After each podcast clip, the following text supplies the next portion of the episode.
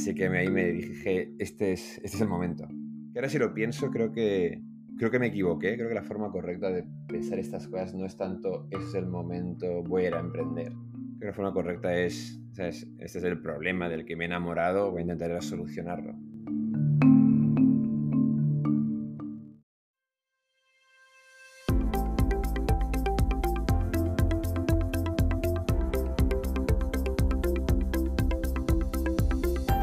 Bienvenidos a Creando la TAM, un podcast donde conversamos con emprendedores e innovadores de Latinoamérica para conocer sus historias y, a través de ellas, inspirarte a seguir tus ideas.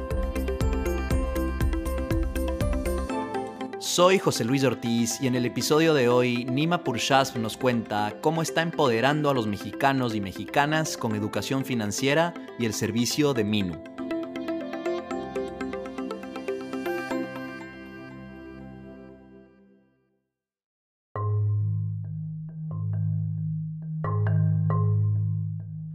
Está generando un gran impacto en México promoviendo la inclusión financiera. Su startup, Minu, permite a los trabajadores de empresas que cuentan con el servicio obtener adelantos de sueldo pagando un fee fijo sin intereses exorbitantes. Este modelo se conoce generalmente como salario on demand y está ganando popularidad en la región. Minu tiene como inversionista a QED Investors. Si no has escuchado nuestro episodio anterior con Ana Cristina Gadala María de QED, te recomiendo que lo escuches. En este episodio, Nima nos cuenta cómo llegó a vivir en Latinoamérica, por qué su primer startup fue un fracaso que le afectó mucho y cómo nació la idea de Mino junto a sus cofundadores. Acompáñame a conocer su historia. Nima nació en Irán, pero cuando tenía tres años sus padres mudaron a toda la familia a España huyendo de la revolución iraní. Nima creció en España y después cursó la universidad en Londres. Mis padres salieron de Irán justo cuando estalla la revolución, la revolución islámica, mi familia no es, no es musulmana, y en un momento que ya las fronteras estaban cerradas. Así que tuvieron que básicamente escaparse mitad de la noche por, eh, por la frontera a Turquía, con todas sus pertenencias en sus espaldas y con un, con un crío de tres años que era, que era yo, solamente un estorbo para ese tipo de, ese tipo de operación. Em, llegaron a Turquía y en Turquía estuvieron un par de meses hasta que España anunció que daba asilo político a los refugiados iraníes. Así que en ese momento vendieron lo poco que ya llevaban encima, agarraron un vuelo y se fueron al sur de España, donde enviaron a todos los refugiados en ese momento. Em, estuvieron un año en el sur de España, esperando a que les den asilo político. Mucha de esa comunidad de refugiados empezó a irse a Estados Unidos, pero mis padres se enamoraron de España. Así que nos mudamos a, Madrid. Yo crecí en Madrid, que es lo que explica el, acento. Eso te iba a preguntar en qué ciudad de España habías, pues había finalmente quedado. Eh, fue Madrid, Madrid fue casa por muchos, muchos años. Y luego nada, estuve en Madrid, mis, siendo un poco... Mis padres empezaron ahí de cero, ¿no? no, no hablaban una palabra de español, no conocían a nadie, habían, habían dejado todo atrás lo que tenían, habían perdido todo lo poco que, se habían podido llevar, lo habían perdido en el camino, lo habían robado en el camino. Así que tuvieron que empezar ahí de, literalmente de cero. Mi padre fue a la universidad para aprender, para aprender español y luego trabajó toda su vida vendiendo seguros de vida. Tuve la oportunidad de ver lo que causa el, estrés financiero, ¿no? Él, tuvo una vida donde vivía lo que vendía, ¿no? Esa una presión gigante. Y yo crecí en Madrid, fue, fue el colegio en Madrid, fue un colegio internacional, con una beca para el colegio internacional de Madrid. Y justo siempre con la idea de ir a, de ir a estudiar afuera, ¿no? Creo que se me saca un poco la cabeza a mí y a mi hermana el hecho de que mis padres habían salido de Irán especialmente para, para sus críos, ¿no? Para sus hijos. Y de intentar aprovechar todas las oportunidades que, desde el punto de vista de académica, también desde el punto de profesionales, dado el, sacrificio que han hecho ellos por, nosotros. Así que acabé, acabé eh, haciendo ir a estudiar, hacer la carrera en, Londres, hacer eh, ingeniería en la Universidad de Londres, en Imperial College. Un poco como siguiendo esa dinámica de tus padres de haber pues emigrado de donde, de donde habían salido, ustedes también quisieron seguir eh, más o menos como la misma idea, ¿no? Bueno, entonces estudiaste, estudiaste ahí el pregrado en, en Londres, en el Imperial College Nima. Eh, ¿Cuál fue tu primer trabajo después de graduarte de, de, esa carrera? ¿Qué fue lo que estudiaste también? Yo estudié ingeniería, ingeniería química. Tenía, tenía siempre tenía un plan de trabajar en plataformas petroleras en mitad del, océano. del océano, ya, ok. Y fue encima, o sea, estudié, una maestría, o sea, me, me, especialicé bastante en ingeniería química. Me gustaba mucho ingeniería, ¿no? porque era buena, era muchas matemáticas que me gustaba. También me gustaba el, el, el acercamiento la ingeniería, ¿no? de resolver problemas. Tenía ese plan, pero justo empecé a conocer a, en ese momento consultoría estratégica, estaba, se hablaba mucho de ello. Y la verdad es que me, creo que lo que la, me, me, surgió una duda era, aunque me gustaba mucho la materia, era si quería especializarme tan tempranamente en mi carrera profesional. Y a mí lo que me sedujo de, de consultoría es, era justo esta idea de hacer proyectos de tres meses donde es un, una industria, un completamente nuevo, un equipo completamente nuevo, en un tema, digamos, que empezabas de cero y aprendías muy rápidamente. Y eso me sedujo mucho. Creo que esta es una etapa, digamos, de mi carrera donde estaba buscando acelerar aprendizaje, donde creo que no estaba convencido de que sabía en qué me quería especializar. Y me pareció que consultoría era, encajaba muy bien justo. Así que fui a trabajar a una consultora que se llama Oliver Wyman. Es una consultora que, se especializa en el sector financiero. Es que principalmente trabajaba con, con bancos, con aseguradoras, con reguladores. Basada en la oficina de Londres, pero yo me especialicé en mercados emergentes y en riesgo y finanzas. Así que como muchos otros consultores, estuve cinco años trabajando eh, con la firma, pero estuve cinco años directamente trabajando fuera. Siempre en diferentes países, viviendo en hoteles cinco años seguidos. Que para esa época era perfecto, ¿no? Era, era descubrir el mundo, era así Claro, estabas joven. Exacto. ¿Cómo fue ese, mm, cómo fue ese pasar de ingeniería a, a, hacer consultoría y sobre todo consultoría en finanzas? No, no sé si tomaste como alguna clase de como finanzas o, o, algo, o algo relacionado en la universidad. No, la verdad es que sorprendentemente no. Yo también creía que iba bastante poco preparado, digamos. Pero creo que justo, especialmente en esa época, cuando eres muy junior en consultoría, lo que buscan es ese skill set, ¿no? Buscaban gente que podía estructurar, digamos, comunicarse de forma estructurada, que podía hacer muchos, muchos modelos en Excel. Así que fue, fue todo aprender en el, en el momento que también me dejó un poco en la cabeza este concepto de, ¿sabes? qué tanto se trata de tener conocimiento, qué tanto se trata de skill set, ¿no? Creo que justo aplicamos mucho, por ejemplo, hoy en día en, en, en la empresa que fundé en Minu, donde tenemos a muchas personas haciendo producto, por ejemplo, que nunca habían hecho producto. Y creo que somos muy grandes creyentes de este concepto de que en ciertos roles se trata más de skills y de la capacidad de, de, aprender. Buenísimo, no, totalmente, totalmente de acuerdo, Nima. Eh, entonces, estuviste ahí cinco años en Oliver Wyman. Eh, después sé que decidiste hacer en 2006 un MBA y, y, entraste a Harvard Business School, a HBS. ¿Qué te llevó en ese momento a buscar un MBA? Creo que bastante parecido, ¿no? Creo que también una decisión de, tengo muchas ganas de seguir aprendiendo, pero aún, aún no estaba convencido de que había llegado el momento para especializarme y quedarme. Entonces, con mi consultoría me encantó, aprendí muchísimo, viajé muchísimo. Eh, conocí, conocí, bueno, conocí a uno de mis socios ahora en, en, en Minu. Así que le llevo mucha consultoría, solo que creo que en un momento me di cuenta que si no quería pasar el resto de mi carrera en consultoría, ¿no? eh, especialmente creo que era por un tema más de, quería ver lo que era ejecutar. ¿no? En consultoría está haciendo mucho más de las recomendaciones, etcétera, pero nunca, nunca tomas el rol de ejecutar o el, el resultado es propio tuyo, ¿no? Es desde el ser, ser, un operator, como dicen eh, en el mundo de emprendimiento, ¿no? Creía que quería operar, pero no tenía claro qué significaba eso, ¿no? No sé en qué industria, en qué tipo de rol.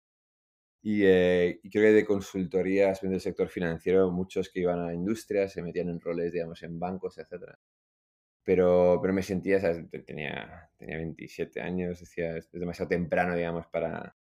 Me sentía que era demasiado temprano para saber exactamente lo que quería, ¿no? Y, y me pareció que el MBA era perfecto para eso. Dije, la investigación que hice, dije, no se me ocurre mejor forma para buscar y entender tú mismo lo que quieres hacer y aprender de otros qué opciones hay, que pasar un par de años con gente joven, gente que viene de diferentes industrias, países, carreras, con la que tienes la oportunidad de pasar muchísimo tiempo, digamos, y, entender de verdad qué es, ¿sabes? qué es private equity, ¿no? qué es venture capital, ¿no? qué es ser emprendedor. Así que decidí hacerlo en bien. Me gusta mucho la idea de hacerlo en Estados Unidos. Así que acabé en HBS en 2006. ¿Qué, ¿Qué, sacaste de esa experiencia, esos dos años ahí en, en Harvard, en Boston? Eh, sé que pues dentro de lo que hiciste, hiciste unos meses de, en General Catalyst, que es una firma de VC, eh, pero cómo o sea, entraste, pues, básicamente querías explorar, como estás diciendo, eh, los diferentes caminos que podías, que podías seguir a esa edad. ¿Qué fue lo que sacaste de esa experiencia?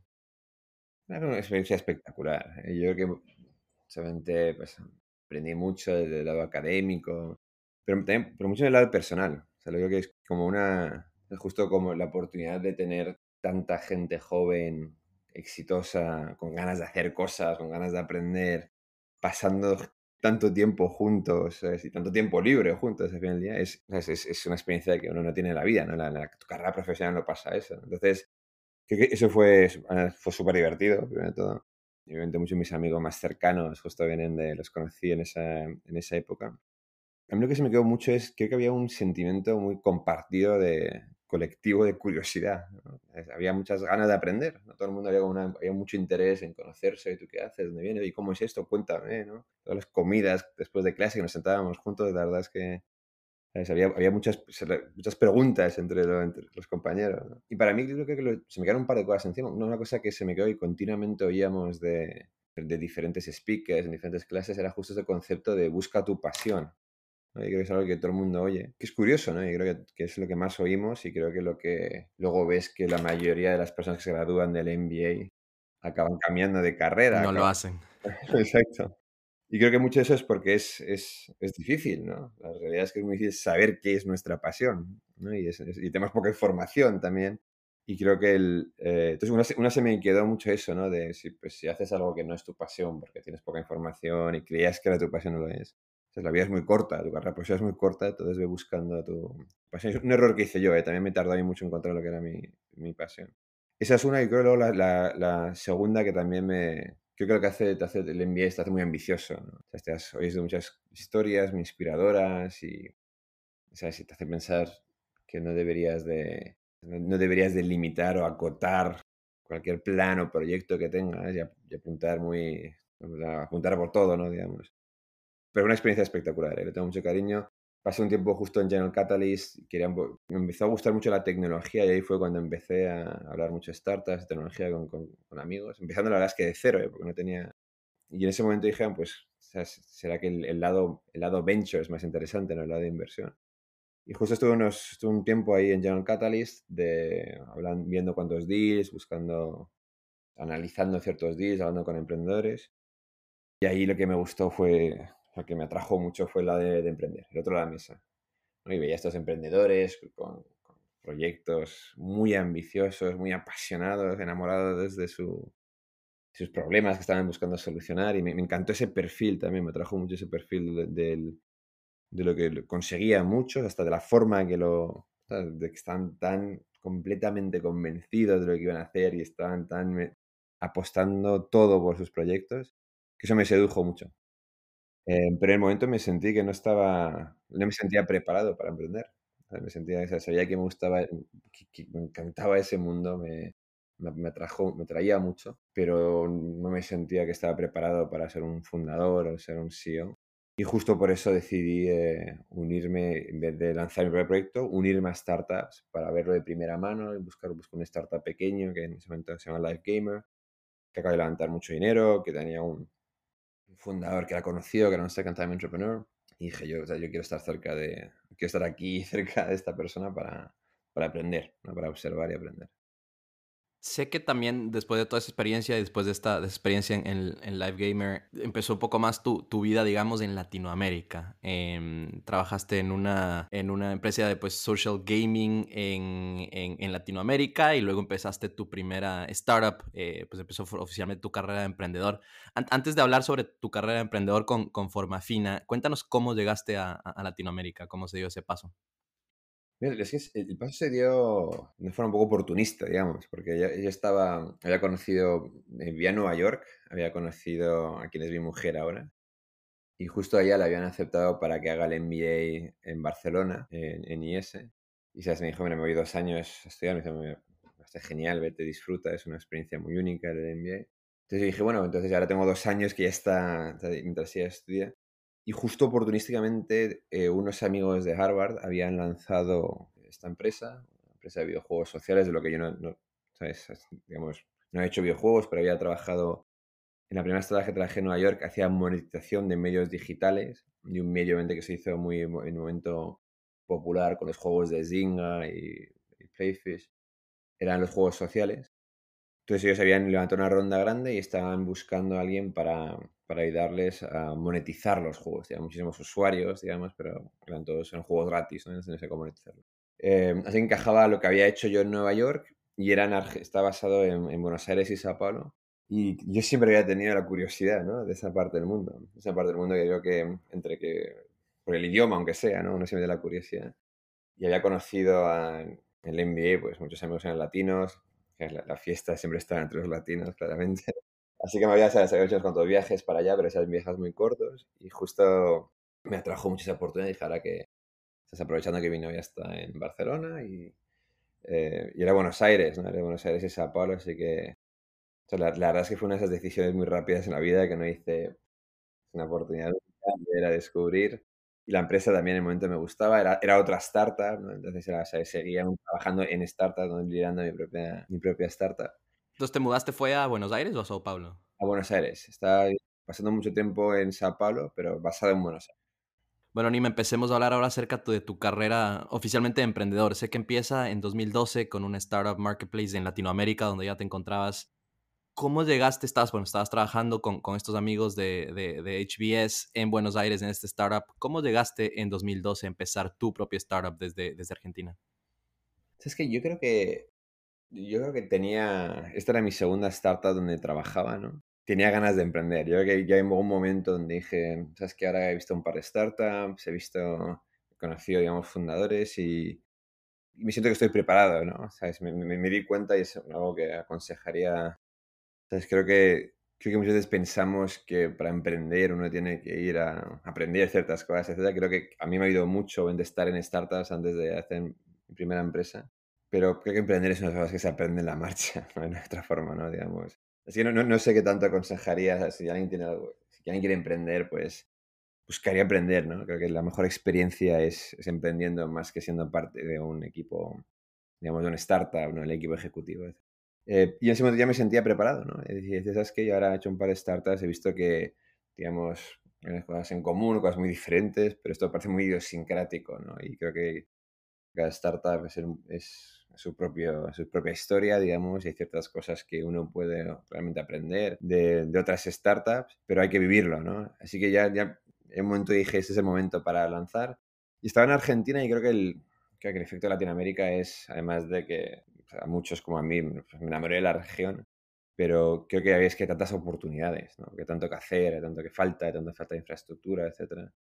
Eh, y en ese momento, sabes que eh, luego los ecosistemas startups son mucho más pequeños, son más unidos, se conoce a muchos otros emprendedores, se conoce a inversores en Argentina. Así que ahí me dije, este es, este es el momento. Que ahora si lo pienso, creo que, creo que me equivoqué, creo que la forma correcta de pensar estas cosas no es tanto, ese es el momento, voy a ir a emprender. Creo que la forma correcta es, ¿sabes? este es el problema del que me he enamorado, voy a intentar solucionarlo. Y creo que yo en forma final hice, hice muchos errores, pero creo que uno de ellos también fue justo la forma que pensé en el proyecto, en la idea. ¿Por qué pensaste que ese era el momento, antes de que sigas? ¿Por qué pensaste que ese era el momento sin...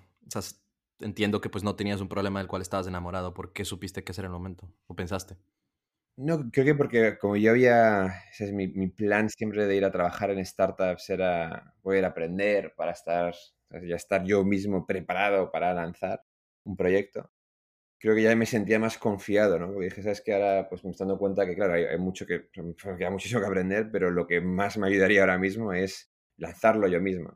Entonces creo que quiero que más un sentimiento de, de ya, ya he visto dos startups, ya he estado en diferentes roles en startups y ya, creo que el próximo paso es, es yo mismo emprender. Entonces, ¿cómo llegó esta idea de lo que eventualmente fue Forma Fina? Esta idea yo creo que llegó y también yo creo que, el, como comentaba, hice muchos errores en forma fina, pero creo que el principal error que hice fue la... Una, lista roca, pero fue la selección de la, de la idea, ¿no? Pero yo, yo, creo que la idea me gustó, fue, fue porque veía muchos otros proyectos en otros países, otras geografías, con este mismo modelo, ¿no? Que el flash sales estaba de moda, ¿no? Hice una combinación de lo que leía en los medios con la oportunidad que veía en Argentina y una, una, mentalidad de, pues voy a hacer lo que pasa aquí. En ese momento el FAB estaba muy de moda, voy a hacer el FAB en, en la región, ¿no? Para Latinoamérica. Y la verdad es que creo que el, eh, leí, hice un poco de análisis, etcétera, y a la conclusión de que es un modelo que puede funcionar muy bien. Pero estoy, estoy convencido de que es la forma equivocada de pensar en un proyecto. Yo creo que primero de todo basarse en lo que dicen los medios. O sea, los medios siempre hablan maravillas, ¿no? Yo cuando leo lo que escriben de mí, casi digo, oh, qué, bien, ¿no? es una versión muy positiva, es la versión, no, no, es, no, la realidad del día al día, ¿no? Lo que está, lo que está pasando. Eso por un lado, y por otro lado también es esto de traer proyectos de fuera a un país. La verdad es que creo que te condiciona, ¿no? Porque estás pensando demasiado en la solución y no en el problema. Y creo que eso es, eso te hace estar menos atento, escuchar menos al problema, ¿no? Y estás intentando meter una solución en un problema que los problemas siempre son diferentes por, por país. Entonces también creo que el, el ser el X de Latinoamérica en general creo que es, es, un acercamiento que no te, te influencia demasiado a adaptar la solución a un mercado en vez de entender de verdad qué es el problema en el mercado y qué son las idiosincrasias y la realidad es que poco extrapola ¿no? de un país a otro, ¿no? Como nos gusta, nos gusta pensar. Entonces creo que eso fue, fue un error, pero me, pero me, me gustó mucho ese, ese proyecto, una oportunidad interesante, estaba... Concretamente, ¿qué, era lo que, qué era lo que hacía en forma fina? Bien, nosotros éramos un, éramos un marketplace cross-border de accesorios de moda y deco donde básicamente lo que estamos haciendo era una jugada de curaduría y productos exclusivos. Entonces era lo que estaba de moda en Estados Unidos, de diseñadores que estaban, que estaban muy hot, que tenían productos que no habían llegado a Latinoamérica. Queríamos ser su canal para Latinoamérica. Teníamos cosas, el proyecto tenía cosas muy interesantes, ¿no? Teníamos, primero todo, pues al ser producto exclusivo, ¿no? Y el producto estaba muy de moda, teníamos unos márgenes interesantes altos no teníamos inventario, primero vendíamos luego comprábamos y comprábamos a precios de wholesale en Estados Unidos. Teníamos, contábamos con el director general de DHL en Estados Unidos que estaba en nuestro board y teníamos un descuento muy bueno con DHL, podemos enviar producto desde nuestra bodega en Miami directamente al consumidor final. Es que teníamos, teníamos, teníamos unit economics interesantes, tenemos bastante demanda, justo porque hay un aspecto muy aspiracional en lo que está de moda en Estados, Estados Unidos y era bastante infraestructura light, ¿no? porque se, envía el producto, no, teníamos, no teníamos warehouses grandes en los diferentes eh, países donde operábamos. Empezamos en Argentina y luego rápidamente empezamos a expandir. Expandimos a Chile, a Brasil, a Colombia, a México. en ese momento ya mi, mi, mujer se había mudado, había acabado su MBA y estaba conmigo en Argentina, así que estuvimos, estuvimos nuestra estrategia, digamos, de, de expansión geográfica era yo me mudaba al nuevo país, a montar la operación, levantaba un poco de capital institucional en cada país donde íbamos, y montaba la operación, el equipo, y luego íbamos así expandiendo, lo cual fue, volvió un poco loca mi mujer, eso sí, de tanto mudarnos en tan poco tiempo. Si había un tiempo que se me cuento que cuando cada vez que un restaurante bonito era para decirle que cariño nos tenemos que mudar, así que... el anuncio pero eh, nos encantó, ¿no? Tuvimos la oportunidad de conocer bastante la región, en distintos países, de vivir, pero también el ecosistema startup en cada uno de ellos. Teníamos inversores, digamos, institucionales top en cada uno de los países. En Brasil estaba Redpoint E-Ventures, en Argentina estaba en XTP, South Ventures, en México estaba AllVP, en Colombia estaba Bellum Ventures. Eh, y luego llegamos un momento, estuvimos facturando unos 7 millones de dólares y teníamos, levantamos unos 4 millones en total de, de dólares, y, pero una operación compleja. Tenemos cinco diferentes países, digamos, con operaciones, así que diferentes operaciones ¿no? de ese tipo ¿no? de e-commerce. Muchos aprendizajes, muchos errores y muchos aprendizajes, sin duda. sé que, pues, un poco ya estabas, creo que llegando, llegando a eso, con todo lo de los aprendizajes, pero pues finalmente, eh, para, para hacer mucho más explícita la historia, después de que poco más de cuatro años te viste obligado a cerrar la empresa. ¿Qué fue eventualmente lo que pasó? O sea, ¿qué fue lo que llevó, además de todo esto que nos has contado? Eh, ¿O cuál fue, digamos, la gota que derramó el vaso? ¿Cómo lo viviste? Y, y, me interesa como preguntarte si consideraste en ese momento que habías fracasado o, o si es que fue más como una, bueno, como tú dices, aprendí, move on. No, para nada. Fue una jarra de agua fría, fue una patada, digamos. sí, a, tu, a, tu, última pregunta, el sentimiento fue de fracaso total. Fracaso total, quiero decir que sé que está un poco de moda en Bay Area hablar de los fracasos, parece como que es algo que de mucho orgullo, etcétera, y, pero fracasar es horrible. Fue, un momento muy duro, fue un momento muy duro. Es, es, un sentimiento de culpa gigante, ¿no? Porque te la culpa a tú mismo. Yo en formación era el único founder también, entonces creo que siendo un single founder pues te sientes muy, muy solo y toda la culpa está en tu cabeza, ¿no? Es la culpa de la ente capital de muchos, muchos amigos, ¿no? Perder el de tus amigos, perder los fondos, el equipo que montas, que trajiste, que les convenciste, diferentes sitios que se vengan contigo. No, es una, los sueños, ¿no? ¿Sabes? Los sueños que tenía. Así que fracasar fue, es, muy duro, es muy duro, es muy a nivel profesional, pero también personal. Y en ese momento creo que hay un, hay un, hay un momento para el emprendedor donde, por definición, es muy cabeza dura, ¿no? Y te estás diciendo no puedes y no te rindes y pasan, pasan muchas cosas donde tú dices, no, sabes que yo sigo, yo insisto, tienes tu resiliencia, ¿no? no hay otra forma de ser emprendedor. Pero creo que el, el, llega un momento que te das cuenta que ese proyecto no va a funcionar y ese momento es, es muy duro. Es muy, muy duro, ¿no? Y, la verdad es que yo ahora que lo pienso, creo que hasta... O sea, es un error, uno de los errores que cometí fue no darme cuenta de eso, ¿no? Porque estás, estás, tan, estás tan convencido y tanta gente dice que no desde el comienzo, que no va a funcionar, etcétera, y pasas por tantos... No consigues llegar a cierto sitio, levantas capital, llegas a un nivel de facturación, etcétera. Pero fue, fue, o sea, fue muy duro y creo que sin duda es algo que, que como emprendedor no tiene que, ser muy, ser muy honesto ¿no? Eh, contigo mismo ¿no? y intentar, aunque tengas toda esta pasión y estés tan convencido, en una etapa al comienzo que tienes que ser muy cabeza dura, que es cuando lanzas el proyecto y todo está en... Si la gente te va a decir que no funcionará, entonces ahí es cuando toca ser testarudo. Exacto, todo el mundo está en tu contra, yo no, esto no funciona, es demasiado riesgo, etc. Pero hay otro momento donde ya tienes que cambiar, yo creo que el, chip, tienes que estar, tienes que escuchar, ¿no? escuchar lo que está pasando, estar muy atento. Yo, yo no lo hice, yo seguí empujando, empujando, cuando creo que, creo que la, la realidad es que casi un año antes estaba claro que ese modelo en sí no iba a funcionar. Y justo lo que pasó fue eso. Nosotros, Nos, nos costó mucho levantar capital. Brasil está en crisis. La mayoría de nuestros ingresos venían de Brasil. Los inversores se cansan, ¿no? También pierden fe, ¿no? Y luego no está de moda e-commerce, etcétera. Así que no pudimos, no pudimos seguir levantando para un proyecto donde necesitábamos levantar para seguir invirtiendo en marketing y seguir eh, creciendo. Y luego el proceso también de cerrar la empresa es un proceso que no, es de un día al otro, ¿no? Después por un proceso donde vas comunicando primero a inversores, al equipo, es, es dure muchísimo, no, hay otra forma de decirlo y, también te destroza la confianza. Yo en ese momento creía que estaba por los suelos, ¿no? Pensaba, desde de aquí, de aquí a dónde vamos, De aquí. Te sientes que has, te sientes fracasado completamente, sientes que has fracasado por tu culpa, ¿no? Te, también te, pones todo encima, encima de ti mismo. También ya no, tienes ganas de nada, ¿no? No tienes ganas de... Estás, en mi caso, yo creo que en el caso de los emprendedores que fracasan, está muy en, está súper endeudado, ¿no? Te, te, vas por otros lados. Y también psicológicamente te sientes... Eh, Yo después de cerrar la empresa lo, lo que buscaba era recuperarme.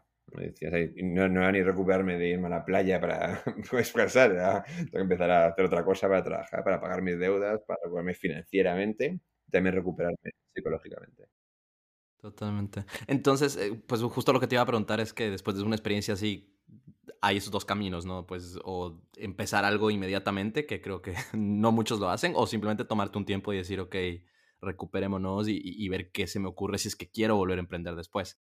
Em, entiendo entonces que tu caso fue el, me quiero tomar un descanso, pues buscar algún trabajo, recuperarme financieramente y pues pasar unos años, digamos, un poco más alejado del emprendimiento. Em, sé que llegaste a, México. ¿Cómo, llegaste, ¿Cómo llegaste a México? Yo, México ya estaba, yo, yo, México ya estaba porque Formafina, nuestra última expansión geográfica, fue a México. Llevaba un año y pico en México. Y también, justo, ¿sabes? Cuando cerré, cerré la empresa, me di la vuelta a mi mujer le dije, cariño, ahora tú eliges. ¿no? Quiere decir que dando todas estas vueltas por un proyecto mío que encima ha fracasado. Así que donde tú me en el mundo, vamos ahí, yo me busco carrera ahí. Y ella me dijo, mira, está claro que estamos en casa, ¿no? los, dos nos enamoramos de México desde el momento que llegamos, estamos enamorados del país, de su gente, quedémonos aquí. Entonces, eh, así que justo, o sea, justo ese fue el momento y a, tu punto, yo, tengo mucho respeto para emprendedores que fracasan y luego enseguida se meten en otro proyecto porque hay un tema aquí, digamos, de, energía, ¿no? Hay un tema también de, psicología que es... Que es Yo, yo, estoy convencido que si hubiese empezado otro proyecto después de cerrar mi primera empresa, es que no, estaría, no, lo hubiese empezado la forma que empecé mi, ¿no? Yo, los, el tiempo que pasé en, en, Banco Sabadell, yo cuando lancé Mino estaba, era otra persona, estaba otra vez al 100%, muy, súper echado para adelante, muy convencido, muy... Y es que estoy, no, me hubiese, no reconocía al que era justo cuando cerré. Así que en mi caso, el, el no lanzar, tomarme un tiempo para recuperarme, también para, para aprender, ¿eh? porque también creo que en el mundo corporativo aprendí muchísimo de los, de los años y pico que pasé ahí. Y luego ya volver completamente convencido, sabiendo que, que, quiero emprender, dejando un trabajo que pues, pagaba muy bien, tenía un estilo de vida, digamos. Es, te, te, da, te convence 100% que es lo que quieres hacer y que estás motivado y que vas con energía. Así que justo ahí, em, ahí fue cuando reconecté quien es ahora uno de mis socios con el que trabajaba yo en Oliver Wyman, que empezamos la carrera juntos. Hicieron un par de proyectos en Madrid, también en, Washington, D.C. Em, y justo me dijo, mira, yo estoy en un banco español, el Banco Sabadell, que acaba de, empezar operaciones, sacar, sacar licencia bancaria aquí en México. Y me habló de un rol, ¿no? Y la primera vez que hablé, yo le vi, justo estaba cerrando formación y dije, vamos, yo lo último donde me veo es trabajando en un banco. De, de startup era... De vuelta a las finanzas de Oliver Wyman. y como dicen, si quieres que Dios se ría, cuéntale tus planes, pues tal cual. Acabé justo unos meses después, me uní al banco. Me uní al banco en un proyecto que, que fue estupendo, un proyecto precioso. El, el banco era un banco justo que acabé de lanzar, así tenía un sentimiento muy de... Estaba creciendo, estaba empezando operaciones tenía banca corporativa, banca de empresas, y yo me uno para lanzar banca de personas. Y fue, la verdad es que me dieron una oportunidad muy única, ¿no? Me dieron, dejaron montar un equipo de cero, así que montar un equipo de gente que no venía de banca, ¿sabes? Donde teníamos nuestra, propia forma de trabajar, nuestra propia forma, digamos, eh, montamos, definimos la propuesta de valor, empezamos a, construimos la plataforma y lanzamos lo que en el momento era el primer banco móvil de, de México, muy enfocado en, en ahorro Hicimos un año de unos 10.000 usuarios de nivel 4, digamos, donde hace falta una, un KYC en persona, presencial. Así encantado, así fue un proyecto, un proyecto estupendo y, una experiencia que fascinante, fascinante. Empezaste en Sabadell en el año 2016, ¿verdad? 2016, exacto. Nima, ya empezaste a hablar un poquito de esto, pero te hago la pregunta para obtener una respuesta como bastante clara. Eh, durante ese tiempo en Sabadell, ¿tú sabías que eventualmente eh, volverías a emprender o estabas abierto a diferentes eh, caminos? Muy, abierto a diferentes caminos. Yo, yo, yo me acuerdo muy bien, con mis amigos les decía después de cerrar mi empresa, ya está, esto, esto se acabó, esto es demasiado estrés, esto es demasiado...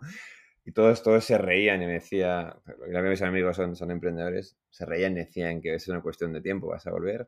Eso dicen todos. Estaba convencido que no. Yo justo también cuando empecé a trabajar me di cuenta que de vez en cuando los emprendedores pues hablamos del mundo corporativo como el dark side, ¿no? No era el caso en absoluto, era un proyecto digamos, muy interesante donde también estaba desarrollando unos skills que no desarrollas cuando estás en una, una startup. ¿no? El, influenciar a personas, el navegar una organización, que son skills difíciles, no los, mucho de eso no lo desarrollas en las startups. En las startups hay menos, menos estructura, hay menos esa necesidad, donde si eres eh, uno de los fundadores o el CEO, pues es una diferente forma de influenciar. Así que, aprendí, aprendí muchísimo, aprendí muchísimo y eh, también aprendí mucho conocimiento, aprendí mucha regulación, ya trabajando en un banco, ese tipo de cosas. No, no estaba convencido que iba a volver a emprender, pero sabía que sí me gustaba la idea de estar cerca del emprendedorismo. Entonces, justo también una cosa que hice, yo estaba, en el board de InnoSols, que es una es la parte, digamos, de innovación de Banco Sabadell, donde invertíamos en startups, donde hacíamos algunos proyectos, internamente hacíamos incubación de ideas, ¿no? Y obviamente esa parte me fascinaba, ¿no? También que estaba, me estaba muy metido en ello, estaba, en el board y estaba a cargo de ello en, además de estar a cargo de la banca de personas, a cargo de ello en México. Eh, así que siempre estaba cerca del ecosistema, pero, pero no, tenía ningún plan de volver, ¿no? estaba pensando, sabes, que yo iba a hacer esto un, dos o tres años y luego vuelvo, pero sí me gustaba continuamente estar conectado y una de las cosas que desde el comienzo, cuando empecé a trabajar en el banco, con justo con quien es mi socio, que nos conocíamos de Woman, pues nos gustaba eso de vernos y, ir a comer cada dos por tres y hablar de ideas, ¿no? de Hablar de ideas. el, el, peligro, ¿no? Indica que había algún plan consciente o subconsciente de volver. Bueno, e, eso, ¿no es cierto? Entonces, siguiendo ahí la historia, todos sabemos que pues actualmente tu, tu, pues, tu, actual startup se llama Minu, volviste a emprender, em, lo empezaste a inicios del 2019. ¿Cómo se fue formando esta idea de Minu? Eh, sé que pues acabas de decir que uno de tus actuales socios eh, fue la persona que pues te, te, ayudó, digamos, ahí a entrar a Baco Sabadell. ¿Cómo surgió esta idea?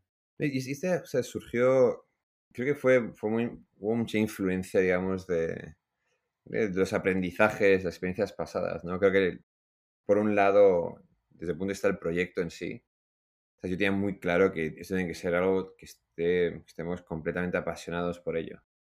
Que no nos guste la, no nos guste la idea, no nos guste la solución, pero que de verdad sea algo que el, problema nos, nos que tengamos días buenos, tengamos días malos, pero que nos encante que estamos dando solución a este problema, ¿no? Y, y justo, y también un poco a nivel personal en esa etapa de mi vida, ¿sabes? sí me he dado cuenta de que quería hacer algo de impacto social. ¿no? Y me he dado cuenta que eso es, que tiene un impacto positivo, ¿no? que es una responsabilidad de, todos en nuestras carreras, algún momento, digamos. Así que, ¿sabes? Con, con, mi socio, con Rafa, justo hablábamos de eso, ¿no? De que hacer un proyecto de impacto social. Él es también, no es mexicano, él, él, es español, lleva muchísimo tiempo en México casado con mexicana, con es mexicana. Y los dos, los dos lo que coincidíamos en hacer un proyecto que impactaba a la sociedad mexicana, ¿no? Donde ya era un país que nos ha dado tanto, donde nos sentimos que es nuestra casa. Entonces, empezamos ahí, sabíamos los dos y queríamos hacer un proyecto claramente que impactaba de forma positiva la vida de muchas personas. Y ahí, claro, ahí haciendo un poco de, cuando hablas de sector financiero, que es donde nosotros los conocíamos, y tecnología, que la oportunidad es, son temas de bienestar financiero, de inclusión financiera, ¿no? que claramente en México es, es un problema tan profundo y tan visible. Y, así que empezamos un par de cosas. Ahí empezamos, por un lado, empezamos a hacer investigación, ¿no? Lo típico, puedo leer las estadísticas y las estadísticas que todos conocemos, ¿no? Que lo que salta es, es increíble lo vulnerable ¿no? que es la sociedad mexicana. Y el, el, nivel de estrés financiero, la falta de salud financiera, ¿no? El, porque tienes tres, tres de cuatro personas que viven de nómina en nómina, no tienen nada ahorrado, tienes poquísimo, la cultura de ahorro es tan baja, solo 6% tienen una cuenta de ahorro, la gente es tan vulnerable, ¿no? Solamente 10% tiene un seguro de salud, 20% tiene un seguro de... De todas esas estadísticas macro que te das cuenta de que el problema es, es muy profundo, pero de una forma donde ¿sabes? Es, es muchísima gran parte de la población no podrá salir de eso. Es decir, que es, no le puedes pedir a nadie que haga decisiones financieras correctas cuando no está llegando a la quincena. Es, un efecto tunneling Entonces, por un lado, fue, fue darnos, darnos cuenta lo profundo que era el problema de, de investigación. Por otro lado, también fue, empezamos a hablar con muchísimas personas y un poco de, oye, ¿qué es, qué es tu salud financiera? Y oíamos los mismos temas. Odio endeudarme, estoy estresado, la ansiedad, me voy a dormir ansioso, me despierto ansioso, ¿qué pasa si no llego? Dios mío, etcétera. Entonces también eso nos, nos, saltó mucho y luego de una experiencia personal, ¿no? que le, suelo contar que era el portero de mi, de mi edificio. Que me, me, sorprendía que cada un señor que trabaja, trabaja muy bien, trabaja muy duro. Y él eh, cada, cada cierto tiempo me pedía ayuda para llegarle, Me pedía 500 pesos, 400 pesos para llegar a la quincena. Y el día de la quincena, el día sin faltar, el día me venía y me buscaba, aunque no estuviera trabajando ese día concretamente, me venía a buscar y me pagaba lo, la prestada. Y ahí un poco surge la duda de qué raro el, este concepto de la, de la, nómina, ¿no? Qué raro que ese, este pobre señor está en una situación tan empenado porque resulta que tiene una necesidad un día que no era el día el 1 o el 15. Salgo el día 10 y tenía que venir a pedir ayuda. Así que nos empezamos a preguntar, ¿y, esto por qué es así? ¿no? ¿Por, qué nosotros trabajamos, nos vamos a casa con las manos vacías? Digamos, legalmente, ya no es un tema ni filosófico, legalmente los días que trabajas te pertenecen, es tu lana. Eh, ¿Por qué por un tema de tiempos que están completamente desconectados de tus necesidades? ¿no? Tanta gente tiene tantos problemas de que están tan ansiosos y acaban endeudándose. Eh, así nos empezamos a replantear, la verdad es que no había una respuesta buena a eso, no, tiene, ningún sentido. En un mundo que son demand, tu música, tu comida, que, que tu, el motor de tu vida financiera no lo sea con la tecnología que existe hoy en día, no tiene, no tiene ningún sentido, no hay una razón para que sea el caso. Y justo de ahí, de ahí surgió Mino. Surgió con una misión muy clara, que era mejorar la salud financiera de millones de trabajadores, y con la decisión de empezar resolviendo el primer problema, que es la falta de liquidez entre nómina y nómina, con este concepto que fuimos los pioneros, que es, que es salario on demand. Que tengas acceso instantáneo y 24/7 a tu salario que ya has trabajado cuando lo necesites y sin que tengas que esperar al pago de la nómina con dos objetivos. Reducir tu estrés financiero y segundo de todo, evitar que te, que te endeudes. Cuando, cuando escuché esto me ponía a pensar, claro, ya vivir como de, quincena en quincena y recibir tu pago cada quincena ya es, creo, bastante espaciado, pero en otros países o creo que en otras empresas a veces te paga una vez al mes. Eh, que pues yo, he visto gente que, que, recibe su salario una vez al mes, ¿no? Que me ponía a pensar es mucho más crítico. Bueno, Nima, gracias por contarnos cómo surgió la idea, eh, un poco pues en detalle cómo funciona Minu, ya vamos a profundizar un poco más. Em, en este momento te pregunto, y siguiendo un poco la historia, eh, sé que pues a inicios de 2019 fue cuando oficialmente dejan eh, con, tu, con tu cofundador Sabadell y se lanzan a oficialmente empezar Vinu. En este momento, ¿cómo supiste que era el momento correcto? Em, y comparándolo un poco como cuando, cuando pues supiste que era el momento correcto para forma fina y luego dijiste tal vez no era. En este momento, ¿cómo fue ese darse cuenta?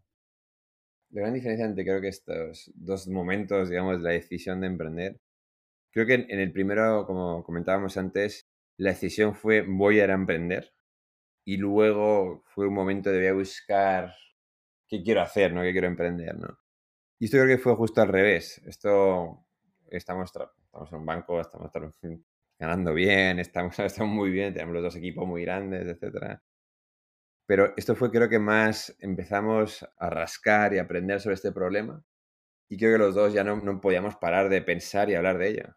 Esas comidas que contaba que eran cada, cada dos semanas, ahora cada día estamos viéndonos y hablando de ello y emocionándonos. Y creo que llega un momento donde nos dimos cuenta, ¿sabes? Que estamos, no podemos parar de hablar de esto, no podemos pensar de esto. Era, nos, nos llevó el no era tanto queremos emprender, sino que el problema nos, nos, llevó, digamos, ¿no? Nos, nos, jaló para empezar a emprender.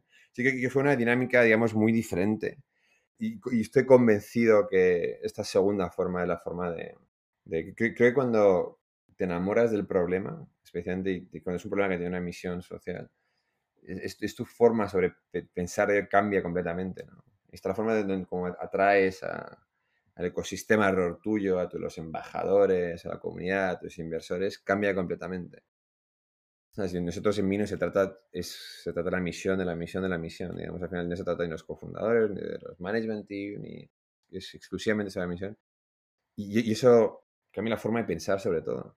No buscas a inversores porque necesitas, no quieres su capital, estás buscando desde el comienzo inversores que están completamente alineados con esa misión.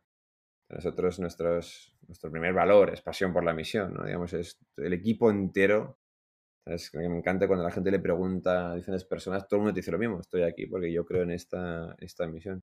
Tenemos un ecosistema de embajadores, de personas, digamos, de mucha, mucho peso, mucha influencia.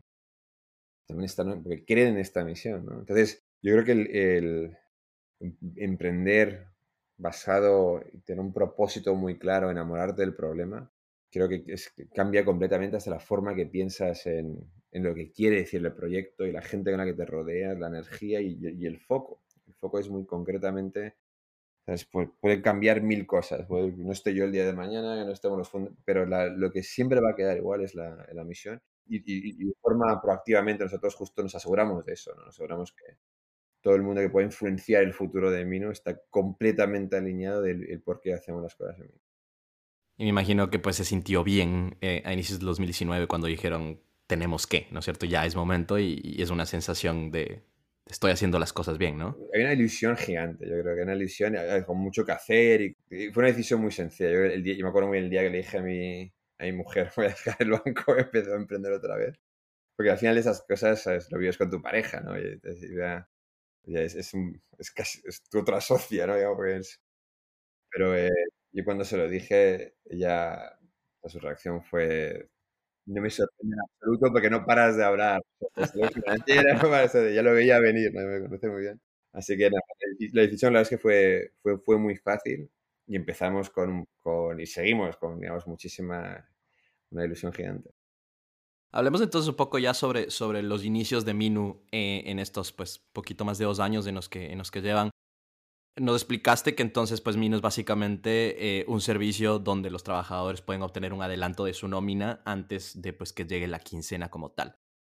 Pero entiendo que, pues, no es una plataforma directamente B2C, sino es más como un B2B y luego 2C y sus clientes, pues, al final de cuentas, son las empresas como tal. Ustedes venden a empresas para que ofrezcan este servicio como una prestación, por así decirlo, a sus trabajadores. Cuéntanos un poco más sobre, sobre ese modelo eh, y también cuéntanos cómo empezaron a generar interés y tracción en el 2019. ¿Fue algo que sucedió de inmediato? ¿Les costó un poco de tiempo? O sea, una vez dijeron, renunciamos a Sabadell, ¿qué tanta tracción generaron al inicio? nuestro primer negocio es justo lo que comentas. Nosotros combinamos educación financiera, tenemos un proyecto que se llama Academia Minu, que es educación financiera, junto con control y flexibilidad sobre los ingresos para el colaborador, que es nuestro producto de salario on demand. Es un producto digamos, de, acceso, de dispersión, por eso no cobramos una tasa de interés, cobramos como si fuese un cajero, es un tema de acceso a tu lana, que es tuyo. Y es en función de para qué lo usas. Entonces, si lo usas para, desde la aplicación misma para pagar recargas, o para pagar despensa tiene cero costos, es gratis.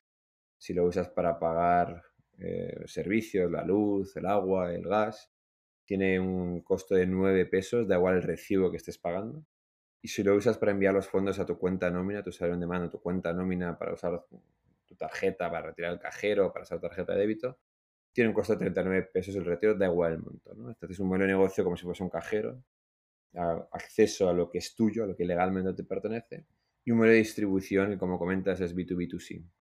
Colaboramos con empresas que ofrecen mínimo con beneficio que les ayuda justo para atraer talento, para retenerlo, para mejorar la productividad, para que haya más engagement y estén más contentos y tranquilos satisfechos sus, colaboradores.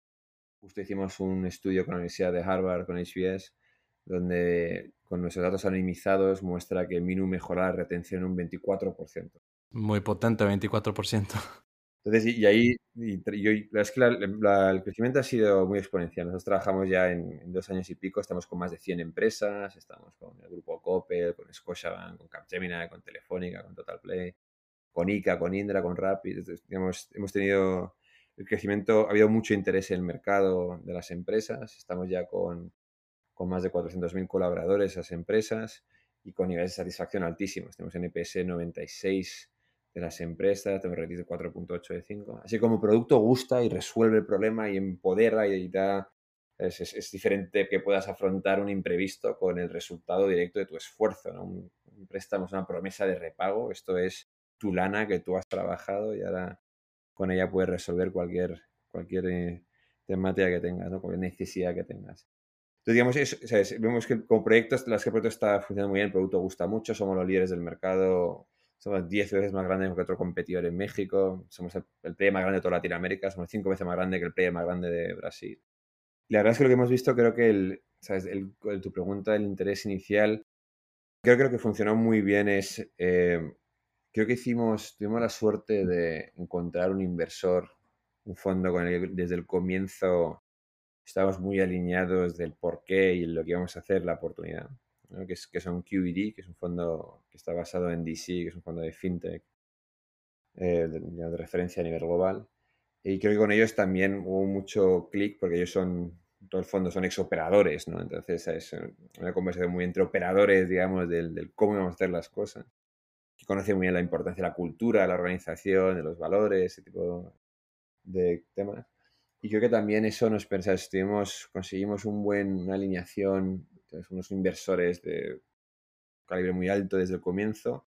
Levantamos una ronda grande en el momento. Y también empezamos a montar un equipo muy potente. Nuestro tercer socio, que es Paolo Rizzi, que es nuestro CTO, él es el CEO CTO de muchos proyectos, ha vendido un par, una empresa la ha hecho pública.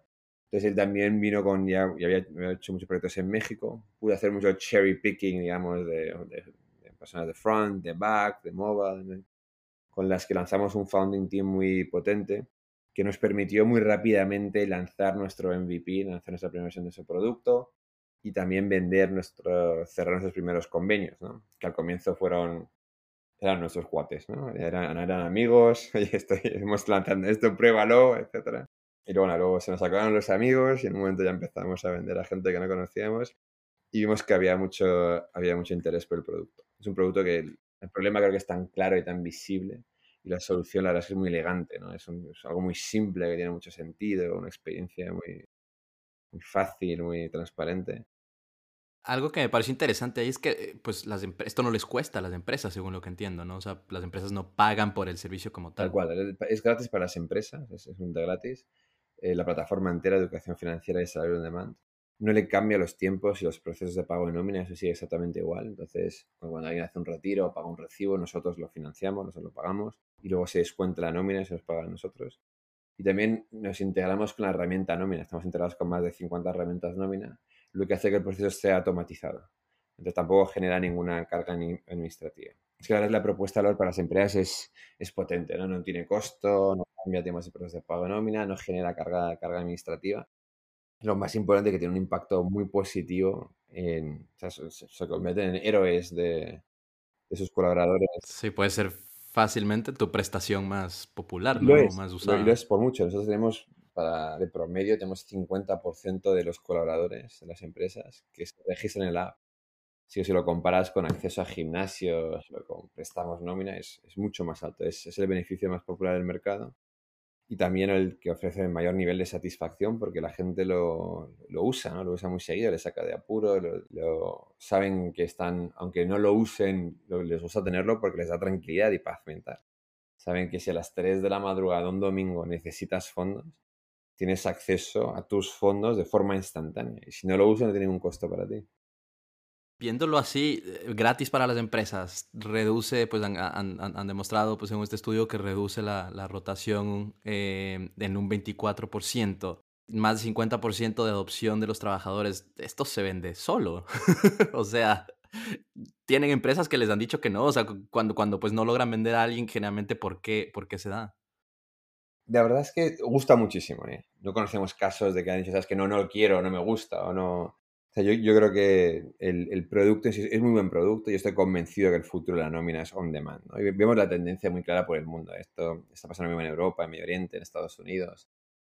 Estados Unidos y Hacienda, las dos empresas más grandes, ofrecen pay on demand, ¿no? Lo que, como earn wages, como llaman y, y, tiene mucho sentido, ¿no? Tiene sentido que sea así. Lo que no tiene sentido es esta idea anticuada de que nos paguen cada, cada dos semanas. Pero yo creo que justo es, es, es, innovación, ¿no? Entonces nos hemos, hemos evangelizado este nuevo modelo y, siempre lo que, es, lo que es nuevo tarda un tiempo. Entonces yo, creo que, digamos, desde el punto de vista de interés y que la gente le guste, creo que siempre está ahí. Lo que es más es el tarda un tiempo en que ciertas organizaciones deciden hacer ese cambio. Pero yo estoy convencido que en 10 años miraremos para atrás y vemos qué raro era. Pagan cada quincena, te lo puedo creer. Te pasa algo el día 14 y no, no, tienes fondos. Has trabajado 14 días, pero no tienes ni un peso de ello. Tienes que ir a endeudarte. Si te pincha la rueda del carro, acabas yendo a pedir un préstamo en un país que no tiene leyes de usura, así que tienes unas tasas absurdas.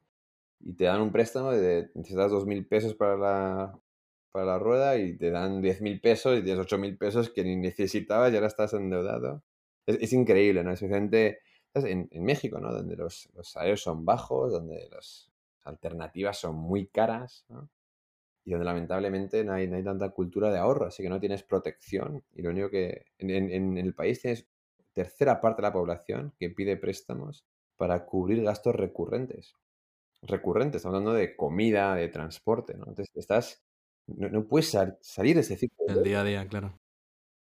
Sí, me, me ponía a pensar yo también que eh, pues en otros países, pongas el ejemplo de Estados Unidos, yo creo que lo que, lo que hace gran parte de la población que tiene acceso a tarjeta de crédito es vivir con la tarjeta de crédito hasta la quincena. Y yo lo hago de esa manera, ¿no? Y, creo que es, o sea, uno puede pensar a veces que es lo normal, pero, pero no, eso es un privilegio, ¿no es cierto? No todo el mundo tiene acceso a una tarjeta de crédito ni a un nivel alto de, de crédito tampoco. Eh, y ese como esa operación como día a día y quincena a quincena de cómo funciona así. Ese acceso a crédito y también creo que el, crédito es mucho más caro en México. Entonces, en México tienes 50% de las tarjetas tarjeta que son totaleros, ¿no? que pagan el balance entero de su, de su tarjeta al final de mes. Ese otro 50% pues les cae una tasa de interés y una comisión que es, que es muy alta. Durísima. Nima, hablemos un poquito sobre inversión y, capital de riesgo. Eh, ya empezaste a, comentarlo. Tienen el apoyo de QD Investors. Eh, coincido contigo en que son uno de los, de los VCs de fintech más eh, conocidos e importantes a nivel global. En 2019 ellos levantaron y lideraron, perdón, su ronda semilla de, de 6.5 millones de dólares. Ahí también participó Mountain Nazca, entre otros. sé que también hace algunos meses anunciaron su serie A de 14 millones, esta vez liderada por FinTech Collective. Em, se sumaron otros VCs como FJ Labs, también QED otra vez una, cosa que se me viene a la cabeza es, ustedes pues están enfocados en su misión y, al final, pues según lo que estoy entendiendo, la, prioridad es la misión más que la, rentabilidad, ¿no es cierto? La profitability, que tanto les importa a los VCs. ¿Cómo han logrado balancear esto con, con QED, con los VCs que tienen on board? ¿Y cómo han logrado el apoyo de VCs tan importantes? Sí, me hace una pregunta muy buena. Y es, una cosa que, que de vez en cuando creo que las personas creen que un proyecto de impacto social quiere decir que es un proyecto donde no hay retorno financiero que no es el caso en absoluto, ¿no? Yo no creo que estén, estén peleados. Yo creo que es, en proyectos como el nuestro, si nosotros cumplimos nuestra misión de mejorar la salud financiera de millones de trabajadores en la región, eh, sin duda habrá un upside gigante para, para el equipo, para los, nuestros inversores. Y creo que el punto es que no es, que estén peleados, no es que sean mutually exclusive, no es que tienes que elegir entre, entre impacto social, retorno social o retorno financiero creo que lo que es es que hay que, es un equilibrio entre ambos. Y ese, también es un punto importante. Yo creo que hay un trade-off, ¿no? Y básicamente quiere decir que se van a hacer decisiones para cumplir esa misión, donde de vez en cuando se sacrifica retorno financiero para que haya retorno social, se sacrifica retorno social para que haya retorno financiero, ¿no? Yo creo que lo importante es estar muy alineados de qué quiere decir ese trade-off con los inversores. Y cuando hablamos, yo creo que el, punto importante es que hay que hacer decisiones de trade-off. Cuando uno piensa en emprendedorismo social, tiene que ser muy consciente que hay que hacer ese tipo de decisiones. ¿no? Y, todo el mundo, el board, los inversores, tenemos que estar alineados en cómo hacer esas decisiones. Con nosotros en nuestro caso, ¿no? nosotros hemos hecho, cuando empezó la pandemia, decidimos, pues como nuestro granito de arena para aportar, decidimos que durante tres meses no íbamos a cobrar los retiros todos los retiros iban a ser gratis, pues sacrificamos nuestros ingresos por tres meses. Entonces, nuestros board, nuestros inversores ni, ni parpadearon, no lo veían claro, eh, no hay dudas sobre ello. Y luego también una cosa que nos dimos cuenta nosotros en un momento veíamos que teníamos a, colaboradores típicamente de rangos salariales más bajos que estaban retirando muy seguido, retiran como siete veces una quincena. Eran tan justitos que tenían que retirar continuamente. Claro, siete veces, si retiras para enviar fondos a tu cuenta nómina son 39 pesos cada vez, ese costo financiero empieza a subir. Eso nos preocupaba, ¿no? Eran las personas que más queríamos ayudar y estaban, salía un costo financiero más alto. Entonces hicimos una decisión de cambiar nuestro pricing para cobrar solamente los primeros dos retiros, el primero y el segundo. El tercero, cuarto, quinto, sexto y séptimo eran gratis para que baje ese costo financiero. Nuestro pueblo lo tenía súper claro. Es un ejemplo claro de que hay que hacer un retorno, retorno social ¿no? y se sacrifica retorno financiero. Yo creo que lo importante es, pero habiendo dicho eso, nosotros solamente tenemos un plan de convertirnos en, una empresa muy meaningful, ¿no? es un unicornio en una región. Y estamos convencidos que si se cumple la misión, ese upside vendrá, esa, valoración vendrá. Ese, estamos, estamos trabajando con millones de, de, usuarios de la. Tenemos esos, tenemos esos ingresos materiales también, además de impactar la sociedad. Lo que, así que creemos que no, no está peleado, solo que es muy importante que los inversores y el board estén muy alineados en cómo se toman esas decisiones de trade-off, porque se tomarán decisiones trade-off donde se sacrificará el retorno financiero, ¿no? Y la verdad es que eso es, eso es lo que nos encanta de FinTech Collective, de QED, ¿no? Que son, ¿sabes? Digamos, desde ese tipo de... No hay ninguna duda, ¿no? literalmente creo que cada vez hemos una decisión donde hemos sacrificado el retorno financiero. No ha habido ni, ni, ni parpadeado, ¿no? Era, es, es completamente, estamos completamente alineados a ese tipo de cosas. Excelente, excelente. Definitivamente creo que uno de los eh, mensajes más importantes, creo, de este episodio va a ser eso, ¿no? No, no si estás haciendo un proyecto que en su mayoría tiene impacto social, no, no tiene por qué estar peleado, no tiene por qué ser excluyente con el generar eh, rentabilidad. Sin duda. Y también sabes que tiene unas ventajas. Yo, yo, soy, yo soy un gran creyente de que, de que hacer un proyecto de impacto social también incrementa tu probabilidad de éxito. Primero todo, atraes, yo lo pienso en nosotros, una de las razones que más vendemos es que tenemos embajadores muy potentes, ¿no? Los embajadores son personas, digamos, que no están con nosotros porque necesitan, digamos, las comisiones o un refsho, ¿no? Es que te muy bien, pero de verdad creen en la misión. Entonces atraes sobre todo un ecosistema de personas que se quieren asociar contigo porque creen en la misión y creen en el impacto. ¿Sabes? Los medios, tienen una relación con los medios muy diferente también, ¿no? Desde el punto de vista de motivación del equipo, el equipo, nosotros, pues tener días buenos, días malos, meses buenos, meses malos, pero sabemos que cada día y cada mes estamos ayudando a miles de personas a que estén, no estén estresados, a que no tengan que endeudarse. Sí, veo muchísimas ventajas también y yo soy gran creyente que, que futuro emprendedorismo más y más va a ser y tiene que ser emprendedorismo social, donde con upsides muy interesantes, retornos financieros muy grandes, pero con misiones que están impactando genuinamente y auténticamente el, la, sociedad. Yo, soy gran creyente no solamente que no es que sea mutually exclusive, pero tiene muchas ventajas hacer un proyecto de impacto social que incrementan la posibilidad de éxito del proyecto. Entendido, entendido. Gracias, Pai, por, por ese insight. Gracias por tu tiempo. Eh, ahorita te voy a hacer la última pregunta, pero antes de eso, eh, desearles el mejor de los éxitos. Eh, si es que hay alguna persona que esté escuchando ahorita el podcast y pues quiera esto para su empresa o sea un trabajador y cree que pues, esto puede ser una buena prestación para la empresa en México y todavía no lo, no lo tienen, pueden encontrarlos en minu.mx y seguramente ahí los podrán pues contactar y, y, ver si es que puede ser una buena solución para, para la empresa.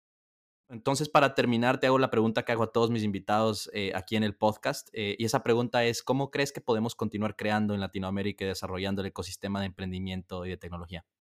Yo creo que, yo que la necesidad de, emprendedores y de, nuevos proyectos en Latinoamérica pues, siempre ha estado, ¿no?